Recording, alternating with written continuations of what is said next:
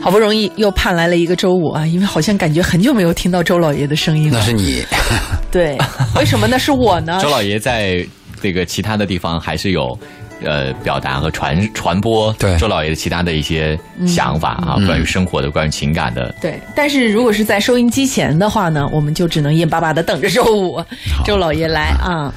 呃，我们在周老爷开讲之前呢，还是按照惯例告诉大家，我们文化星空一周开一次的热线，现在开通八八三幺零八九八，就是您在这个情感生活当中有一些什么样的呃困惑也好啊，分享也好啊，愿意和周老爷聊聊天啊，您可以通过八八三幺零八九八参与到我们的节目当中来。我们近期的主题到今天，我们的主题也还是如何搞定定啊对对的人，嗯嗯。对我们还是这个话题。我们上一趴谈到的是，我们跟一个人见面的时候呢，看对方的鼻子，这样的话你会放松一些。嗯，看眼睛嘛，有时候会尴尬。我们要寻找关注对方有兴趣的点啊、对方喜欢什么，你一定要尽快的捕捉到。另外，你还要提前准备话题。你临阵摸枪的话，虽然不快也光，但是会出问题啊！提前有个准备。谈话的时候呢，尽量避免打断对方。嗯，聆听和聆听啊，你听对方的倾诉，基本上你就赢得了一半还要在这次约会的时候呢，提前预定第二次约会的见面的时间。嗯，买单的时候呢，虽然是 A A 制，我们提倡男方买单。无论你喜欢他继续，还是拒绝他，都应该是男方买单。还有一点，我们有个警告，就是男人呢避免带哥们儿，女孩嘛避免带闺蜜，嗯，会引起不必要的麻烦。最后，我们还有一个提醒，说如果你们是网恋，要提前要约会见面的话，最好是先微信，再电话要听对方的声音啊，而且两到三次以上的电话，最后还要最好有个视频。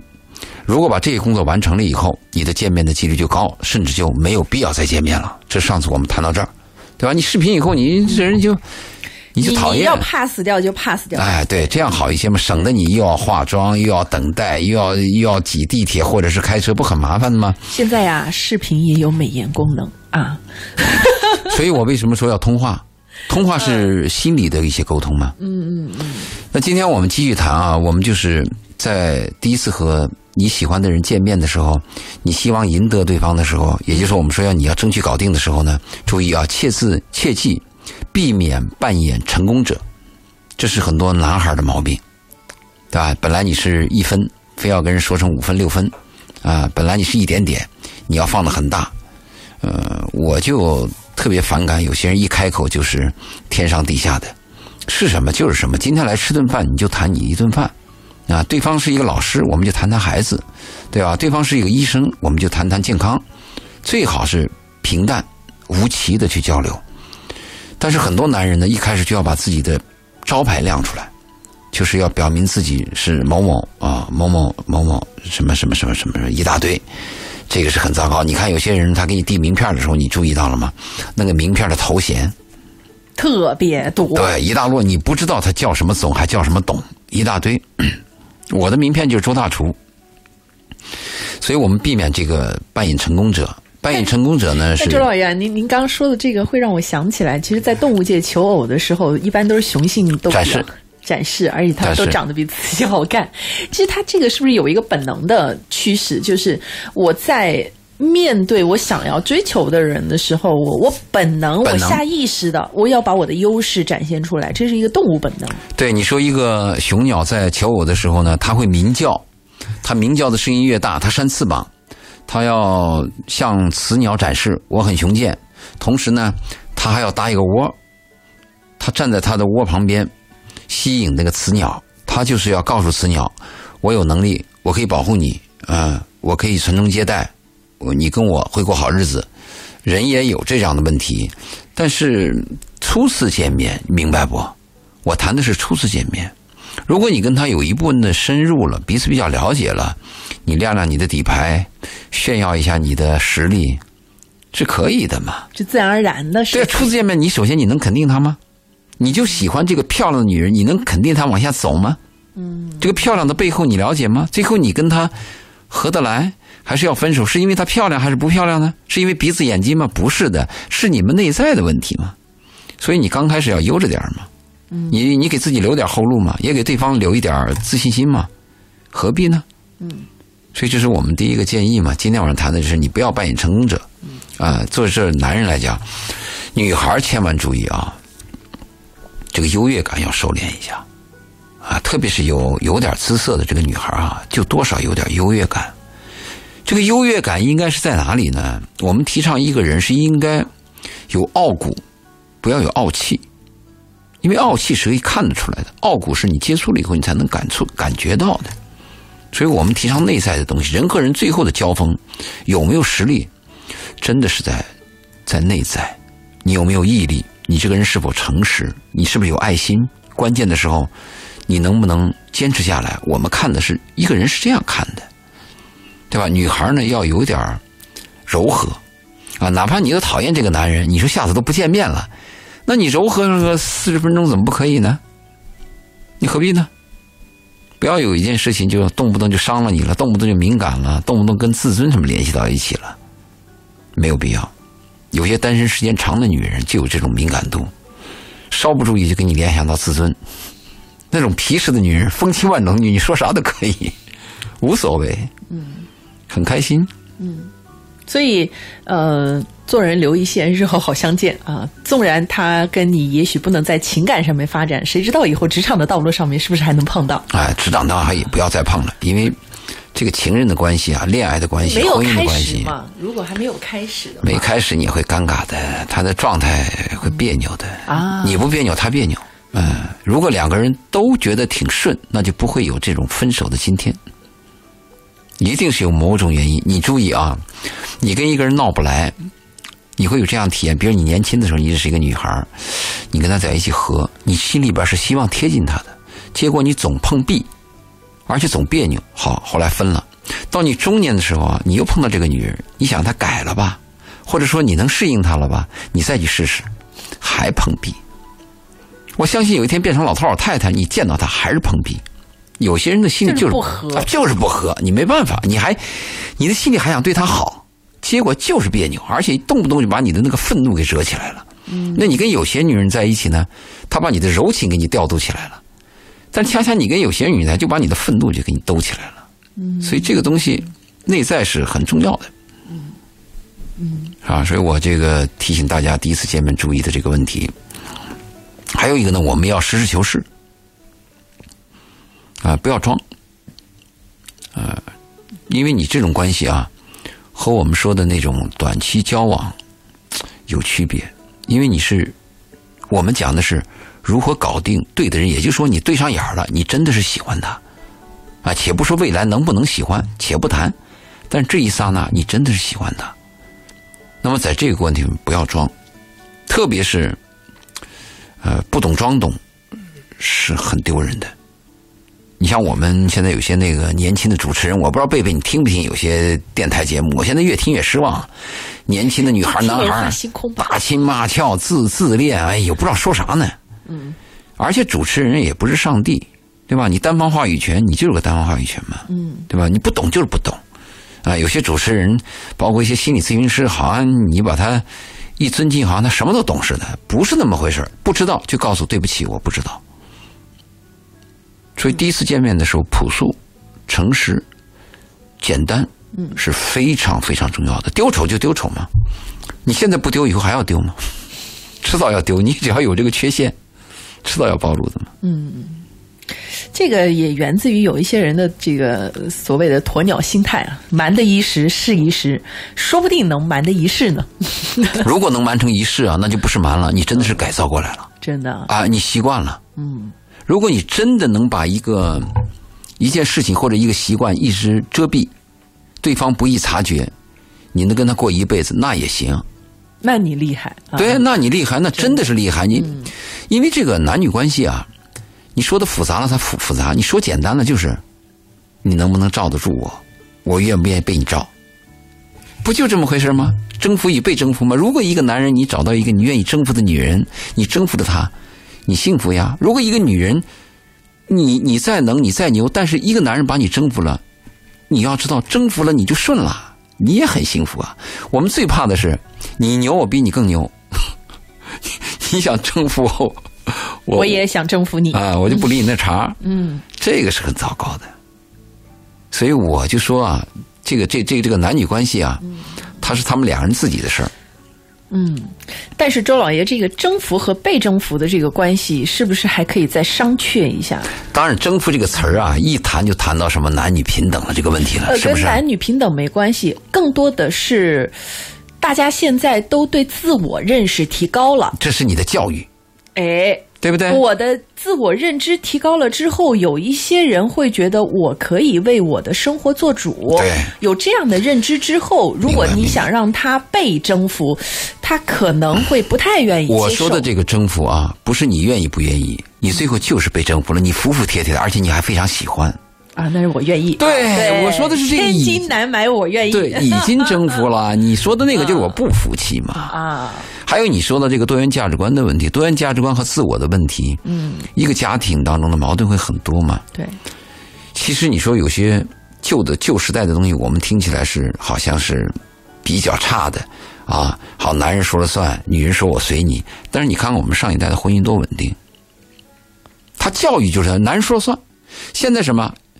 要听谁讲有道理？你比如说，这男女一吵架，找老人，老人说：“你们说一说，我听谁有道理。”注意啊，各有各的道理。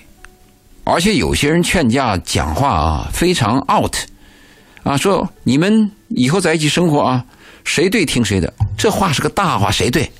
而且这件事对的标准什么？下一件事对的标准什么？今天是吃饭的问题，明天孩子问题，后天是下雨的问题，什么标准？过去就很简单。就是男人说了算，就简单了。现在复杂了，这个复杂造成什么结果？离异家庭增加，而且是个体的单亲家庭增加。这是一个社会的变化，我们也可以说它是一个进步，对吗？所以我跟很多人讲，我说到下一代啊，可能婚姻真是没有了。所以我建议很多人生孩子生两个，就是说你的孩子啊，今后离了婚以后，你可以找你哥哥、找你姐姐在一起过。虽然我还带着我们的孩子，完全有可能。二零幺五年，美国的非就是那个没有注册的 family，嗯，数量已经高于注册的 family 了。因为你看，在国外一些西方国家，只要你同居八个月，我就视为事实婚姻。你到时候分手的时候，可以谈到财产问题啊。嗯。对吗？这个是观念的更改，再来面对的现实。对，是教育的问题，是个风气的问题。如果风气都是 A，那就是 A；如果风气是 B，它就以 B 为标准。现在是多元价值观，多元价值观，网络时代，什么理论都有。你看，我今天谈这个话，我一提，马上有人拍我砖。你说的不对，好，我把我的反面的话在电台再这么一说，马上又有人拍我砖。嗯，他没有一个统一的标准。你说一鸣是不是？嗯，任何一句话，我给我都可以说出一句话，那不一定。我说，呃，那个这个这个天晴的时候不下雨，那不一定。天晴的时候还下冰雹呢。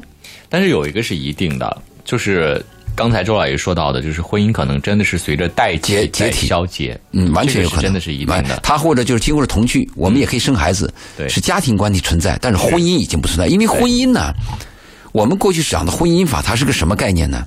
它是为了保护弱者，还有一个社会结构。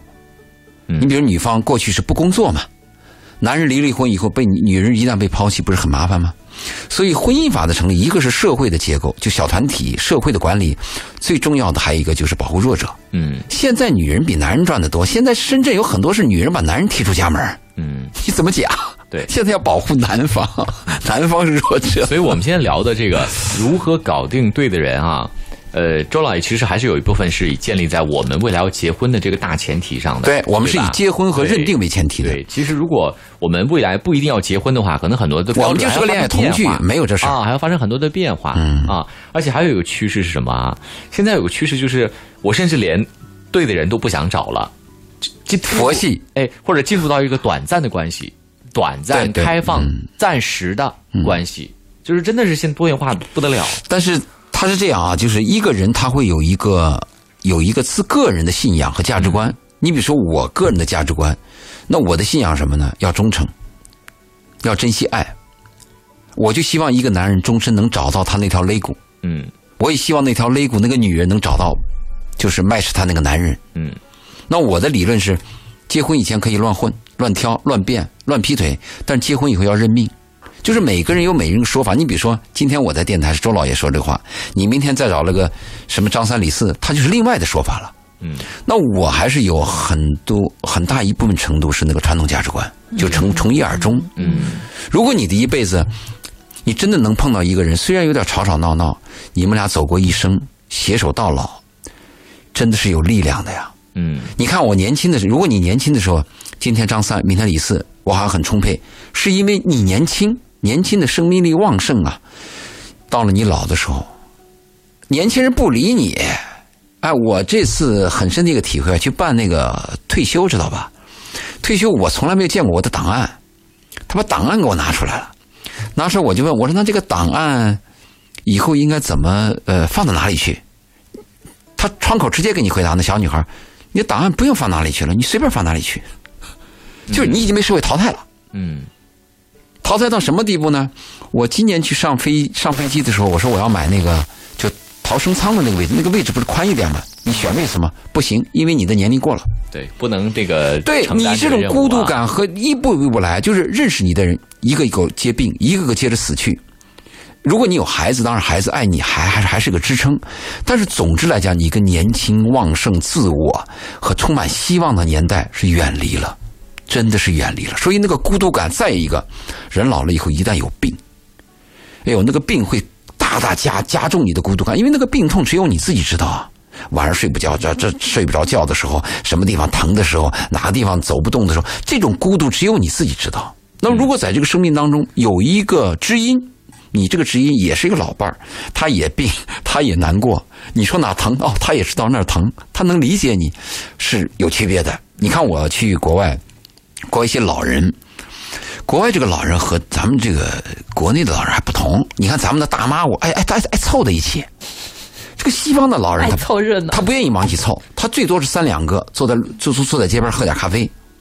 他大部分都是孤独的。我参观了一个国外的西加拿大的养老院，我参加了两个老养老院，一个就是穷人阶层的，一个富人阶层的。我进到那个富人阶层里边啊，我难过；我见到那个穷人阶层啊，还好一些。那个穷人阶层只要一吃饭，吃饭的时候是他们最高兴的时候，都来帮着做饭。就是在吃饭的时候，那些老人啊，他有些残疾人，有些有有有一些有病的人，他们在一起那一段那一段非常和睦。我看人性的哎，我给你搬凳子对对对，你给我加点饭，完了我洗碗。你看看那个有钱的人，他们因为有钱，所以都搞定了，有服务人员。我进去，我静悄悄的，我进去了两个，而且你发现就是那个老太太特别多，就男人死的早嘛。我就跟一个白发的老太太，我聊了聊。我进了她的房子，我看她的照片，挂着她的丈夫。你她那个丈夫的那个照片就在她的床头，她每天在看。还有她儿子和全家的照片，儿子有她的孙子在一起照片。但是国外的概念就是你是你，我是我，十八岁成年你就走人，他就这种概念。过一段他来看他，静悄悄的，服务的特别好。你说那个不孤独吗？所以我们每个人呢，他是拿自己的状态去理解这个世界的，而且你走到一个是，走到一个阶段，你才发现哦，世界还有这么一趴，嗯，我们是不知道的。所以我是建议，哪怕你不结婚，也应该有个知心爱人，而且这个爱人啊，长期稳定对他不一定稳定，他长期也可能会闹腾。啊，就但是是关系是稳对定，的。你是发现什么呢？我这辈子跟他就合得来，他也发现什么？嗯，闹来闹去，还是这个人，你是我的唯一，哎，这个就不一样。或者说，也不一定同龄啊。也许你是个老男人，你爱了一个小女孩，小女孩未必爱你，但是你心里边要爱着一个小女孩，你只要有这么一个爱的人，你的状态就是不一样。嗯就怕你心里是空的。嗯。好，我们请来朱老爷跟我们聊一聊这个生活和情感方面的问题哈。如果您生活当中也有这样的困惑，或者是你有什么难以去跟身边人描述的情感问题，或者是你现在的生活状态，你觉得突然有点打动到你了，你想去表达的话呢，那您可以通过两种方式来跟我们进行交流和沟通。第一种是拨打我们直播间的电话八八三幺零八九八八八三幺零八九八，那直接拨打电话跟我们和周老爷来聊天。第二种方式呢，您可以在微信当中搜索我们的公众号“文化很有料”啊，材料的料，料理的料。您呢可以在我们的公众号里头进行文字的留言啊，我们也在节目当中把您的问题提出来。稍后我们先进半点的广告宣传，之后欢迎大家继续。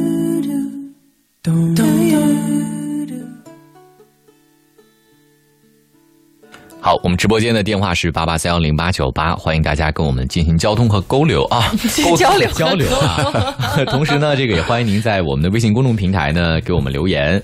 呃，刚才忘记说了哈，如果您在节目之后呢，还需要跟我们的嘉宾周老爷啊单对单的聊一聊你自己的事情的话呢，那您还可以在我们的微信公众平台“文化很有料”当中回复这个“周老爷”啊这三个字啊，周树人的周啊，老师的老爷爷的爷啊，就会弹出周老爷的二维码。对，然后呢，在您添加周老爷的时候，记得说明一下是文化星空的听众。嗯，好，那我们接入今天第一位朋友的电话，王女士你好。喂，你好，主持人。嗯，你有什么问题可以直接说。嗯、我每天每周都听周老爷这个节目，特办的特别好好，谢谢表扬啊。啊。我又 有个困惑，上次我跟周老爷、周老师呃交流一次，呃，这次又遇到难题了，希望你能帮帮我，看看我这个问题。女儿她那个要跳槽，现在就是呃年薪。嗯，三十多万，但是她现在要跳槽，我心里就没底儿了。为什么原因？啊？为什么跳槽？她有一定要有原因呢。第一个原因就是感觉他这个工作干的不是那么太开心，他觉得学的东西不是他想要的，嗯，好，他觉得，他嗯，明白了。那他有没有目目标？就跳往哪儿跳？有没有目标？现在他就想当个培训老师啊，自由一点。啊，那你跟你你他当培训老师啊，就会自由一点啊，时间上会自由一点。他觉得他觉得现在就是，他也觉得现在感觉教育这一方面，他觉得有发展嘛。他是北大毕业的，学金融的，在银行年薪也不少。那你第一次就想问我要不要跳槽，对吗？对，我就觉得有没有保障啊？那你的女儿首先要搞清楚啊，嗯有一个概念搞清楚，我们选择职业和爱好是有区别的，并不是因为我喜欢什么我去选择一个职业，职业是为了生存的，这是两个完全不同的概念。很多年轻人他们选择职业的时候呢，要问自己是不是有这个爱好。如果你拿爱好和工作去套，这个就很糟糕了。就一定要明白，我们的职业就是为了我们的生存。我们为了生存，在生存质量保证的前提下，才谈你的爱好。如果你的生存都没有，那谈不到爱好。所以我们一定要明白，工作就是我们生存的一个饭碗而且我们培养孩子要有什么能力呢？即便你对这个工作你有点反感，但是我还有能力把它做好。我们从小就要培养孩子这个能力。到了一定年龄跳槽要注意啊，这个槽一旦一跳，再回去的可能性是没有了。对呀、而且呢，你会这山望着那山高。你说我在这儿嘛，觉得有点别扭、不开心。你到一个新的公司，依然有别扭和不开心。你说我在这个单位吧，有一个人跟我不对付。你到一个新的单位去，你会发现又有一个新的人跟你不对付。有一本哲学的小说，它那个题目就叫“每个班都有一个坏孩子”。他讲的就是一个规律啊。老师想呀，我这班里这一个孩子，如果这个调皮捣蛋的，如果这个没有了，肯定我的班就安心了。你把这个孩子移走，又会出现一个。啊，他自然生物就这么怪，所以你跟你女儿谈清楚，你是要为了生存，那么你的职业就一定要保障。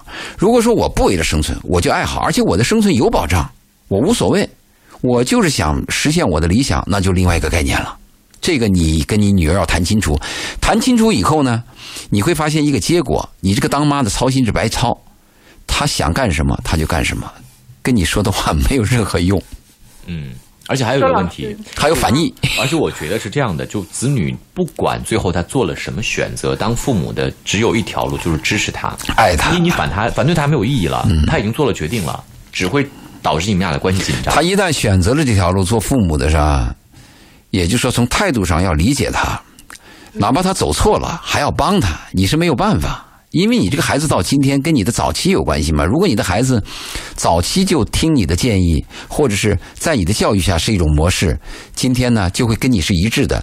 如果你的孩子早期就是另外一条道，就跟你别着呢，那大了以后肯定也别着呢嘛。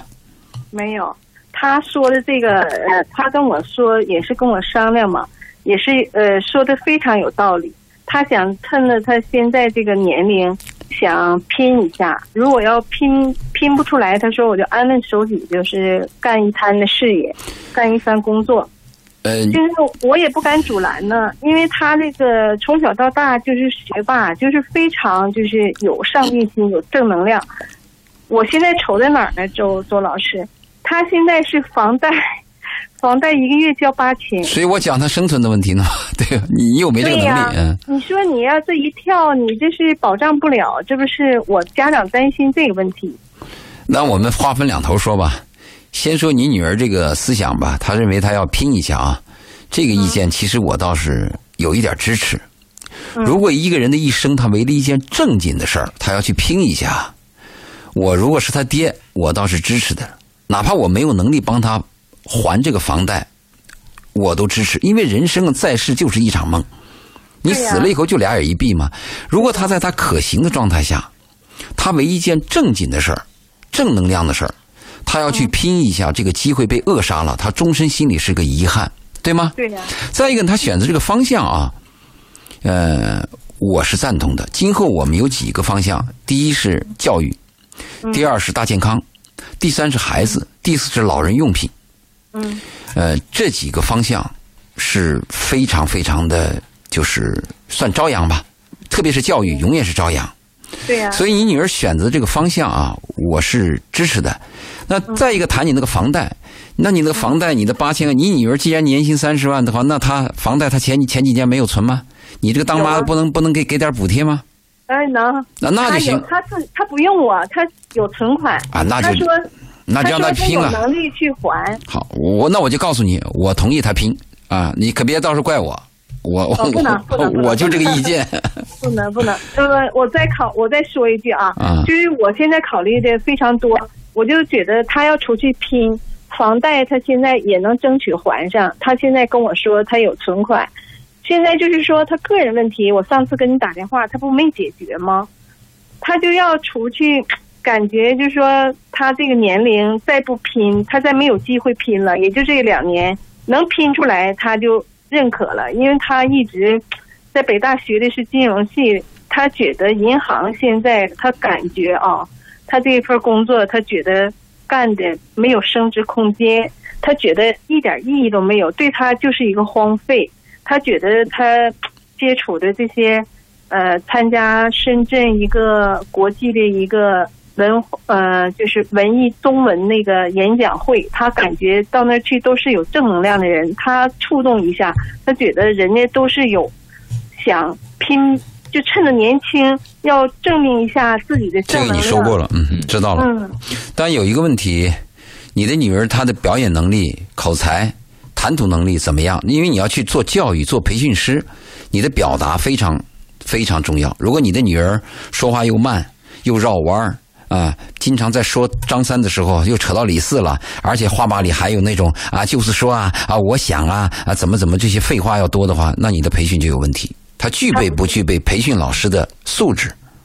还可以。他因为他前一段时间去应聘了嘛，校长挺对他挺满意的，他已经去呃，属于那叫哦、培训老师嘛。而且培训老师也有收入啊，跟房贷有什么关系啊？又不说培训老师我就没钱了啊。他有收入，但是没有他这个这这一块的工作收入高啊。你想都得不可能嘛？甘蔗没有两头甜嘛？我已经表达了，我支持。好，啊，王女士那，我们就先这样哈，我们把时间交给其他朋友的其他的问题。其实刚才周周老爷的这个看法，我也是很赞同的啊，就是如果年轻人有想正能量的一个拼搏非常值得，太难得了真的。而且我仍然觉得，又有些父母跟孩子之间，父母他是不能够，父母有父母的角度，他年龄在那个地方，他有他的考虑。嗯，但是如果你的孩子做了决定，哪怕你心里面不肯定、不支持，你的态度都应该是支持他的。起码要理解，人生能有几次搏呀？对人生太短暂了。嗯，好。从另一个角面，我我角度，我蛮想说一下王女士的这个孩子真幸福，有一个这么爱他的妈妈啊，。哪个妈不爱？对，有一些妈妈她可能重心不一定会放到这个上面来，或者她会用一种错误的方式，会让你觉得很难受。但是这个妈妈她在她在改变，她在尝试着用自己的孩子更愿意接受的方式，或者希望他接受起来更舒服的方式，这不是每一个妈妈都能做到的。嗯，对。我们直播间的电话是八八三幺零八九八哈，如果您有这个感情生活方面的问题，您可以直接拨打八八三幺零八九八来咨询，同时也欢迎通过我们的微信公众平台“文化很有料”来发来您的文字信息哈。有位朋友谈到这个，周老爷想问一下，有什么办法可以让一个懒的男人变勤快？嗯，不可能。嗯，就本性难移啊，不可能啊！天江山易改，本性难移。嗯，我们讲的这个懒惰啊，我们说勤奋如酒精，能燃起智慧的火花；闲散如醋酸，能软化精神的钙质。只要这个人懒，这辈子任何事儿都都完蛋了，没有任何前途。我们公司选人的时候就是六个字嘛：感恩、诚实、勤奋。只要你勤奋，哪怕你是小学毕业，都有前途。如果这个人懒，完蛋了。他这个懒的背后有一系列的。副作用的负能量的东西，改不了，不可能。嗯，就是这是你选择的问题。就这个人你要接受了，那就是一个懒人。你选择了，你选择了。如果你想改造一个人，那不可能。一年被蛇咬，十年怕井绳，三岁看大，七岁看老。他能养成这样的毛病，绝不是一天两天了，跟他的原生态、跟他的家庭、跟他的成长经历都有关系的。嗯。一个人一年养成的毛病，你要改吧，没有十年改不了。而且还有一个问题，是他自己强烈的愿意去改，都需要很长的时间。是的。自己有意愿，自己发现要改，我们通常都会说一句：“你要给时间，这个时间通常不短。”不可能，嗯，何况他可能还没有这个意愿。嗯嗯，还有朋友谈到这个周老爷的观点，我基本都认同啊。不知道，但是我们要听但是，没有但是啊。这个不知道周老爷有没有出书或者是汇集的信息，想好好学习一下。他那个出书，原来我们有过计划，我们那个计划就是一个老男人和一个小女人的对话，我们是想把做成一个手册，就很简短的，大家在。呃，旅行当中啊，可以翻一翻，有时候会有点醍醐灌灌顶的这么一两个语句，但时间就不行嘛，我一点时间都没有嘛，所以就很难得跟大家交流，一个礼拜能来一次，能有跟大家交流的机会，我其实很珍惜的。嗯啊，不论刮风下雨，我都是争取过来的。嗯，好，那大家如果在节目之后还需要跟周老爷沟通和交流的话呢，您可以在我们的公众平台“文化很有料”当中呢回复“周老爷”这三个字啊，就会弹出周老爷的微信。对，我们再回到刚才的那个话，刚才话题我们继续讲啊。嗯，就是我们谈到一个不懂就就是不懂，不要不懂装懂。就大家在交流的时候，第一次见面的时候，碰到你喜欢人的时候，有一个问题大家要注意。就是第一次见面成功率是非常低的，就是你做那个数学统计啊，一见钟情，一见钟情的概率在你所有的认识当中，它占百分之三，嗯，而且这个百分之三的一见钟情概率能往下走的，也不到百分之十，它的概率是非常非常低的，所以我们建议呢，在你第一次认识一个你喜欢的人、你心动的人的时候，你要做好一个。被拒绝的准备，千万不敢做美梦，啊，想着这个某一个爱情电影，想着某一段琼瑶的小说在我身上发生了，千万别，天上不会掉馅饼。所以你要做好被拒绝的准备。那如果有了这个准备，有什么好处呢？所以你就要有要有后面要接的茬，比如对方说，呃，我们下次没有机会见面了，你怎么办？你是不是要给他？留条后路，同时给自己留条后路，因为你不了解对方嘛。你是不是可以说，呃，虽然你不想见面了，你说我愿意等着你，我这一年之内我都在你身边工作，或者类似这样的话。嗯，也许这一年之内你心里边也被别人牵走了，你也有其他想法，但是你先把话说出去嘛，给对方留一个机会，给自己留个机会。也许这个人他回头一想，哦。嗯，有一天还是想见见你。我们在做做一个决定的时候，他不同的时段，你会有不同的决策。今天这个女人把你否定了，不等于明天她还否定啊。也许这个女人碰碰了一鼻子灰回来找你还最安全呢。所以我们在第一次见面的时候，碰到你喜欢人的时候，一定要做好被对方拒绝的准备。被他拒绝以后，你要能够接受，同时还要给对方。留一扇窗，给自己留条路。嗯啊，你说虽然我们不能成为恋人，呃，但是我们朋友聚会的时候，我邀请你，你还愿意来吗？哎，我刚才谈话的时候，你不说你很喜欢电影吗？嗯，我那还有几部非常好的片子，可不可以借给你看？也就是说，你真的喜欢一个人的话，要争取所有的机会，轻易不要放弃。碰到一个你喜欢的人太难了。如果你挑剔的话，如果你喜欢这个人以后，你深深深的跟他有交往了，跟他能生活了以后，你还能喜欢，还能爱他，那就更难了，那更要珍惜。但是我们的人他妈有个有个反的，你发现有？我身边这些小伙子和这这女人都有什么毛病？他妈得不到的时候他珍惜，得到了以后他不珍惜，他反着来。这这个这个，因为得不到的时候想得到，得到了之后就认为已经是我的了。嗯，这个心态就不一样了。好家伙，能是你的这多难得呀！天下哪有能是你的的？吃什么都会腻的，真的。呃啊，一一鸣，你这个你这个说法我要纠正一下，因为我们年龄不同啊。嗯，我在你这个年龄段时候，我可能会赞同你这个说法，因为你说吃什么都会腻的话，如果讲性和新鲜感，我同意。但如果你讲一个刻骨铭心的爱，真不是这样。嗯，刻骨铭心的爱，你深入进去以后啊，所以你看，是的，所以吃辣椒这件事情，我觉得我这一辈子都不会腻。你会越来越爱。所以你看，周老，你刚才谈到是小伙子、小姑娘，没有说中年人或者到了等等，就是没有人生到了阅历了，他不懂吗？对对，他可能到了那个时候，他就是这样，他不知道什么是金子吗？我跟你讲，那个年龄段的人他就是这样子，他认为金子遍地，他觉得自己年轻，他不想世界属于他，不想只为这一 这只一为这一块一块金子搭起你后半辈子，后面还有很多金子钻石在等着他。他不愿意，他他说我不会为一棵树丧失一片森森林，对。对吗？但是你把这棵树抛弃了以后，嗯。你再往森林走，你会发现所有的树早都有主了，嗯，不是你想象那个样。这个世界很大。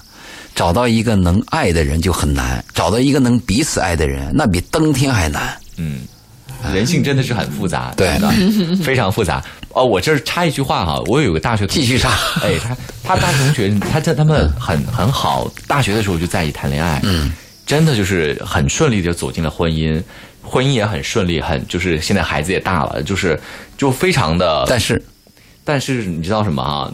去年我跟他见面的时候。你知道他说了一句什么话吗？忍无可忍。我有时候觉得，一辈子谈这一次恋爱，真的好亏呀！这就是人性，真的。这个，这个就是我跟你说，你这个朋友能说这种话的话，就有风险了。嗯，我们，嗯、呃，我们这个教育和西方教育有区别。你看，我去阿姆斯特丹，去阿姆斯特丹的时候呢，我们那个导游就跟我聊，那是个女导游，她说这个周末呢，我的女儿男朋友要来我家过夜。我说你女儿多大了？我女儿十四啊。我问她的男朋友多大？十五啊。她就告诉我，在他们那个身边，如果她女儿的男朋友今天晚上到他们家过夜，对方的爸爸妈妈会提前跟她联系。那她的女儿呢？如果去男方家过夜，也会联系。我讲的这个例子什么例子呢？就是人在结婚以前啊，对性的问题应该充分的释放。如果你是因为一个性的神秘。或者一个性的吸引力，你去为了这个结婚，一鸣你说的问题就出现了，好亏呀、啊！所以周老爷还是说，是吧？阅尽千山万水，最后找一颗你属于你的，这是最完美的人生路径吗？他他是这样，有时候你阅尽千山万水啊，你也未必能找到那个合适的人，是吧？哎，嗯、但是我们提倡的什么呢？因为你有了经历嘛，你要跟后人要讲，一旦你碰到一个彼此相爱的。太难了，一定要珍惜。所以在我们的这个情况周围什么呢？就结婚以前是个乖乖女大男孩，结了婚以后呢，到了三四十岁，应该成家立业的时候，应该顶天立地的时候，应该操持家务的时候出轨，他要补这一课，嗯，对吗？这是个很糟糕的事情。对，你应该早补这一课。所以有些女孩就问我。说我碰到这个男人，他没有生没有这个男女关系的经经这个经历啊。好不好？我说当然好啊，他是一张白纸啊，但他有没有问题？他当然有问题，他没有抗体嘛。嗯，这甘蔗没有两头甜，你自己选择。但是不论怎么样，这个男人要补这一课，迟早的事情。但是我希望早，特别是犯错误人要早，早一点。你有精力，爬起来，拍拍屁股往前走。等你六十七十，你栽跟头，你能爬起来吗？骨头都碎了，骨质疏松啊。嗯 好，因为时间的关系啊，我们今天只能够暂时聊到这里了。其实很很开心，每次跟周老爷分享的这些，总会有一些或多或少的这里的感触，那里打动你的地方。那记得每周五的晚上，周老爷会到我们的文化星空节目当中来。如果在节目之外，大家还想跟周老爷联系呢，在文化很有料微信公众号上面回复“周老爷”，周杰伦的周，老师的老爷爷的爷，然后告诉周老爷是文化星空的听众就可以了。下周再见。